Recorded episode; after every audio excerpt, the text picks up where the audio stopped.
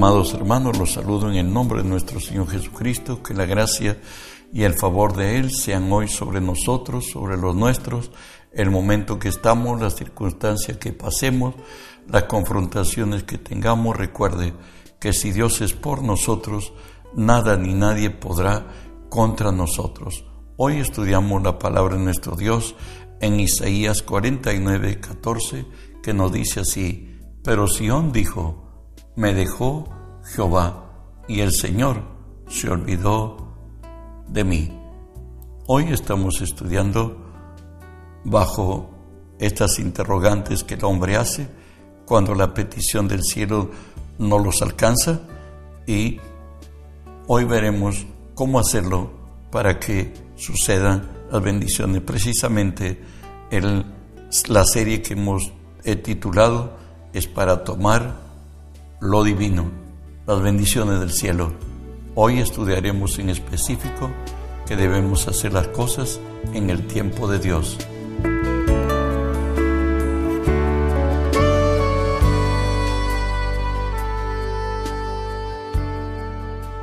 Recuerde que el hombre andamos muy precipitados, quisiéramos que Dios haga las cosas cuando quiero, como quiero y lo que quiero si Él se sometería a ello, bueno, Dios habríamos intercambiado roles y Él sería nuestro, nuestro siervo, nosotros seríamos el Señor, cosa que nunca. Pero sin embargo, vale decirlo, hoy veremos cómo es el accionar de Dios.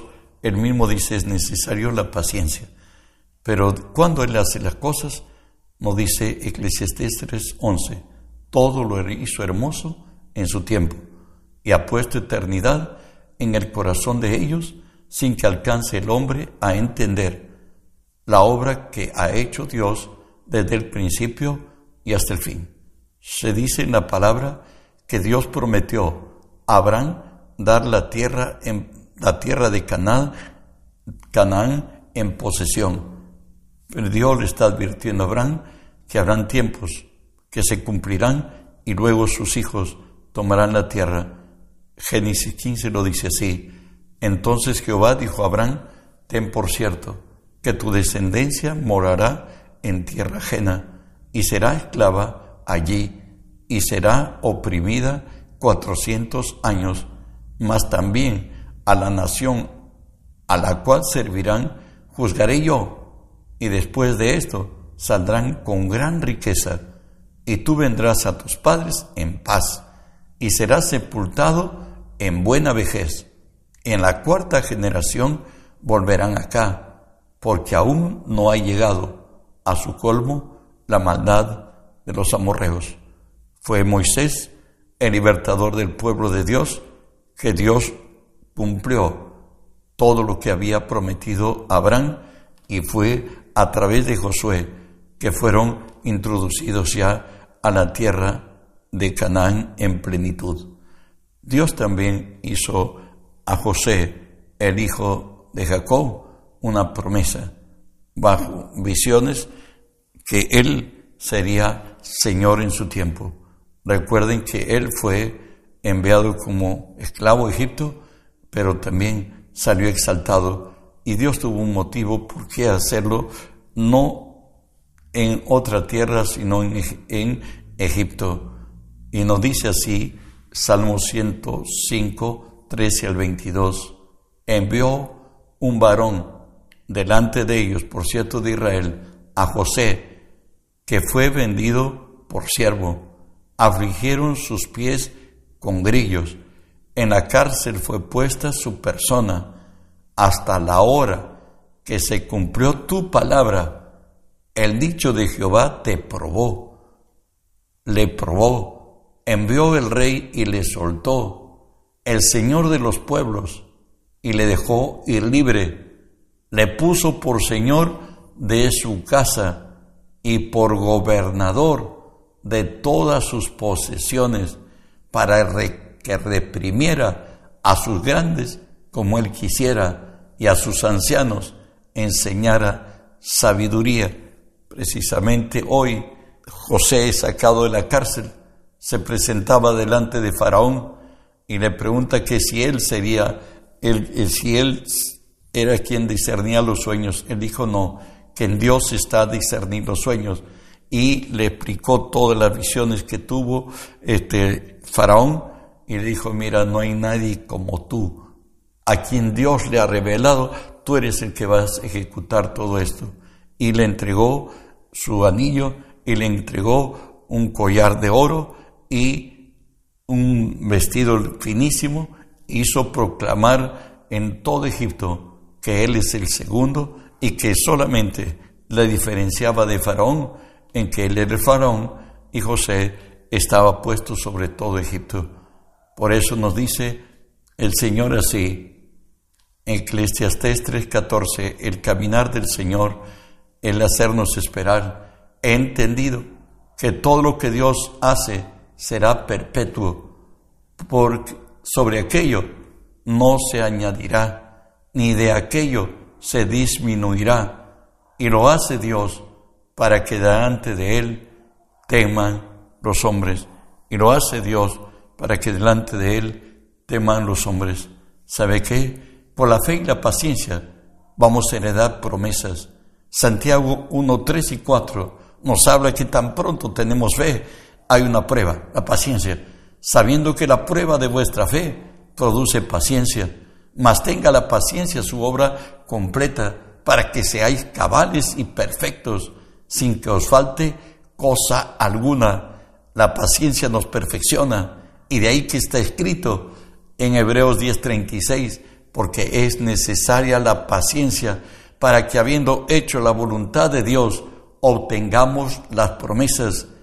Nos habla también de Abraham en Hebreos 6 del 11 al 15, que nos dice así, pero deseamos que cada uno de vosotros muestre la misma solicitud hasta el fin. Quien lo dice el Padre, el Hijo y el Espíritu Santo. Continúo, para plena certeza de la esperanza, a fin de que no os hagáis perezosos, sino imitadores de aquellos que por la fe y la paciencia heredan las promesas, por cuanto Dios hizo promesa a Abraham no pudiendo jurar por otro mayor, juró por sí mismo, diciendo, de cierto, te bendeciré con abundancia y te multiplicaré grandemente. Y habiendo esperado con paciencia, alcanzó la promesa.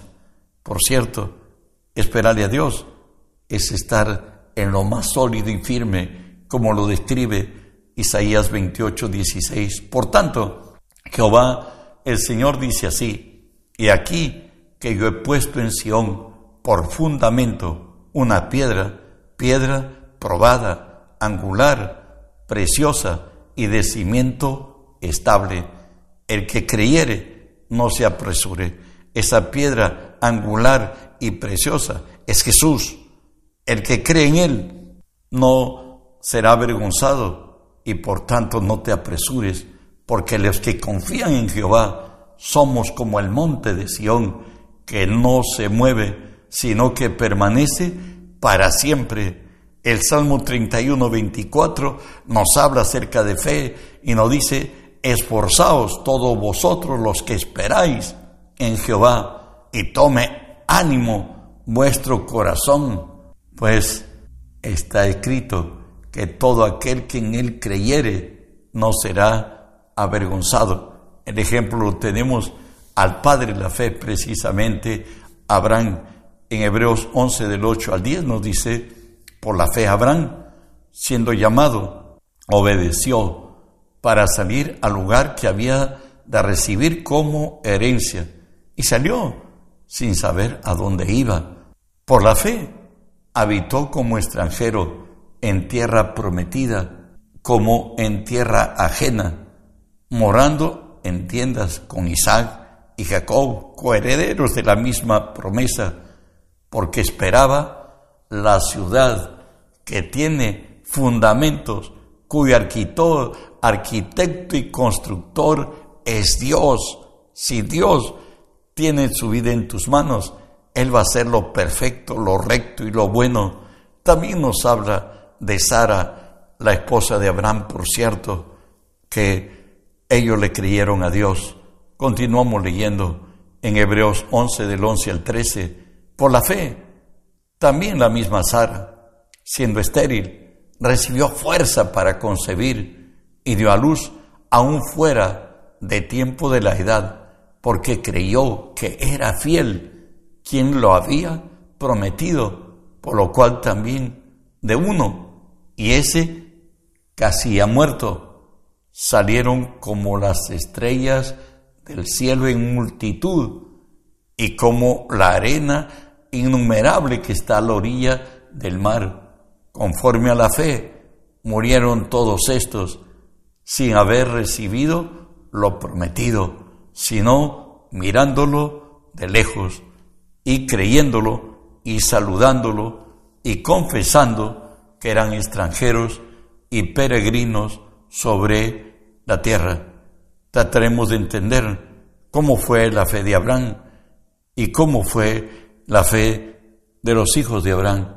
Y no dice así, primero mirándolo de lejos. Estoy empezando a estudiar en Hebreos 11:13, que nos dice que ellos lo miraron de lejos. Recordemos algo en la historia de la Biblia, en Segunda de Reyes 2, 9 y 10. Elías le se está para ser arrebatado al cielo y a su servidor, que era Eliseo, él le dice así, cuando habían pasado, Elías dijo a Eliseo, pide lo que quieras que haga por ti, antes que yo sea quitado de ti.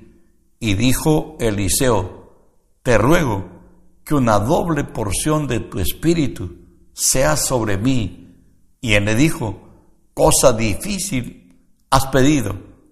Si me vieres, cuando fuere quitado de ti, te será hecho así. Mas si no, no. Recuerden que pasaron por varios lugares, por Betel, por Gilgal, por Jericó y en el Jordán. Dios arrebató a su siervo Elías el cielo, pero en todo lugar y aun cuando por todo el camino le decían a Eliseo, tu siervo va a ser tomado, tu siervo se va a ir, él decía que se callen. Él estaba puesto los ojos cuando fuera levantado, porque se le ha dicho que el momento, si él lo ve, cuando es quitado de, esta tierra para el cielo, entonces le será hecho, si no, no. Hay ojos espirituales son los ojos de nuestra imaginación. También Dios nos dice que hasta donde vemos vamos a tener. En Génesis 13, 14 y 15 habla de la separación de Lot con Abraham. Y no dice, y Jehová dijo a Abraham, después de que Lot se apartó de él, alza ahora tus ojos y mira desde el lugar donde estás hacia el norte y el sur y al oriente y al occidente, porque la tierra que ves la daré a ti y a tu descendencia para siempre. Dios dice, ¿hasta dónde podemos ver? Hasta ahí vamos a alcanzar y tener. Hoy tenemos al hijo de Isaac a Jacob. En 20 años en esclavitud en la casa de Labán, pero él tuvo un sueño y ese sueño sirvió para que la abundancia, las riquezas le alcanzasen. ¿Y qué, qué hizo? Leemos Génesis 31, 11 al 13. Y me dijo el ángel en sueños, Jacob, yo le dije, heme aquí. Y él dijo, alza ahora tus ojos y verás que todos los machos que cubren a las hembras son listados, pintados y avirgarrados, porque yo he visto todo lo que Lavante ha hecho. Yo soy el Dios de Betel, donde tú ungiste la piedra y donde me hiciste un voto. Levántate ahora y sal de esta tierra y vuélvete a la tierra de tu nacimiento. ¿Cómo ejecutó Jacob el sueño? Está también escrito en la Biblia. No hay nada que imaginarlo. Está escrito. Génesis 30, 41 al 43. Y nos dice así, y sucedía que cuantas veces se hallaban en celo las más fuertes, Jacob ponía varas delante de las ovejas en los abrevaderos para que concibiesen a la vista de las varas, pero cuando venían las ovejas débiles, no las ponía. Así eran las más débiles para Labán y las más fuertes para Jacob, y se enriqueció el varón muchísimo, y tuvo muchas ovejas, y siervas, y siervos, y camellos. Recuerde que él vio la visión que lo que parían las hembras de los borregos o los cabritos eran pintados, listados y abigarrados. Él descortezó a los, a los, a los árboles y lo ponía en los abrevaderos de agua que es costumbre de los animales en juntarse con su pareja cuando toman el agua y tal cual veían las ovejas y tal cual veían las cabras, tal cual concebían y de tal manera que cuando eran las más fuertes los ponía la, que tomen el abrevadero mirando esto a las cortezas del avellano, de, las, eh, de los árboles que había descortezado, y así salían y parían los, los borregos y las cabritas. Bueno, él se llenó de mucho y nos dice, y se enriqueció el varón muchísimo, y tuvo muchas ovejas, siervos y siervas, camellos y asnos. El segundo paso para que opere la fe nos dijo, si tú los puedes ver, lo tienes, mirándolo de lejos. Segundo, nos dice en Hebreos 11, 13, saludándolo. Génesis 15, del 4 6, recuerden que Abraham tuvo una visión. Vino palabra de Jehová diciendo, no te heredará este, sino un hijo tuyo será el que te heredará. Y lo llevó fuera y le dijo, mira, ahora los cielos y cuenta las estrellas, si las puedes contar. Y les dijo, así será tu descendencia. Y creyó a Jehová y le fue contado por justicia. Así que me imagino Abraham mirando en la noche las estrellas, contándolos a cada uno como hijos de él. Él le crió a Dios y vio la gloria de Dios. ¿Y cómo lo hizo? La visión vino Romanos 4, 18 al 20 lo vuelve a resaltar ese acto de fe y esa revelación de Dios en la vida de Abraham. No dice así, y no se debilitó en fe al considerar su cuerpo que estaba ya como muerto, siendo de casi 100 años, o la esterilidad de la matriz de Sara, tampoco dudó por incredulidad de la promesa, sino que se fortaleció en fe dando gloria a Dios. Dar gloria a Dios es exaltarlo, es engrandecerlo, es glorificarlo, es hacerlo para Abraham la visión, el actor de la visión que él le había dado y él podía ver en cada estrella un hijo y podía darle gracias a Dios. Alguien dijo más imaginativo que quien habla, lo escuchaba cada día hablar a sus propios hijos, Padre Abraham, Padre Abraham. Bueno, él vio y creyó, aún contra esperanza, y cuando se juntó, pues Dios le dio capacidad de llegarse, pues ya estaba como muerto su cuerpo, y aún la matriz de Sara era estéril. Dios le dio fuerzas para que concibiera y nació Jacob, nació Isaac. Dios ha hecho grandes cosas. También nos dice la palabra una tercera condición para recibir lo divino, confesándolo. En Romanos 18 nos dice, más que dice, cerca de ti está la palabra, en tu boca y en tu corazón, Esta es la palabra de fe que predicamos. Según de Corintios 4 también lo recalca y nos dice, pero teniendo el mismo espíritu de fe. ¿Qué es el espíritu de fe? Creí, por lo cual hablé. Nosotros creemos, por lo cual también hablamos. Jesús habló de la importancia de nuestras confesiones. En Marcos 11:23 nos dice, porque de cierto os digo que cualquiera que dijere a este monte, quítate, échate en el mar, y no dudar en su corazón, sino que creyere que será hecho lo que dice, lo que diga, será hecho. Si nosotros confesamos con fe que el monte se desarraigue, se irá totalmente o irá parte por parte, roca por roca, veremos caer los problemas y nosotros establecernos en la gracia de Dios. Dios le, instruyó a, Josué cómo hacerlo esto. Le dijo en Josué 1.8, nunca se apartará de tu boca este libro de la ley, sino que de día y de noche meditarás en él, para que guardes y hagas conforme está escrito porque entonces harás prosperar tu camino y todo te irá bien.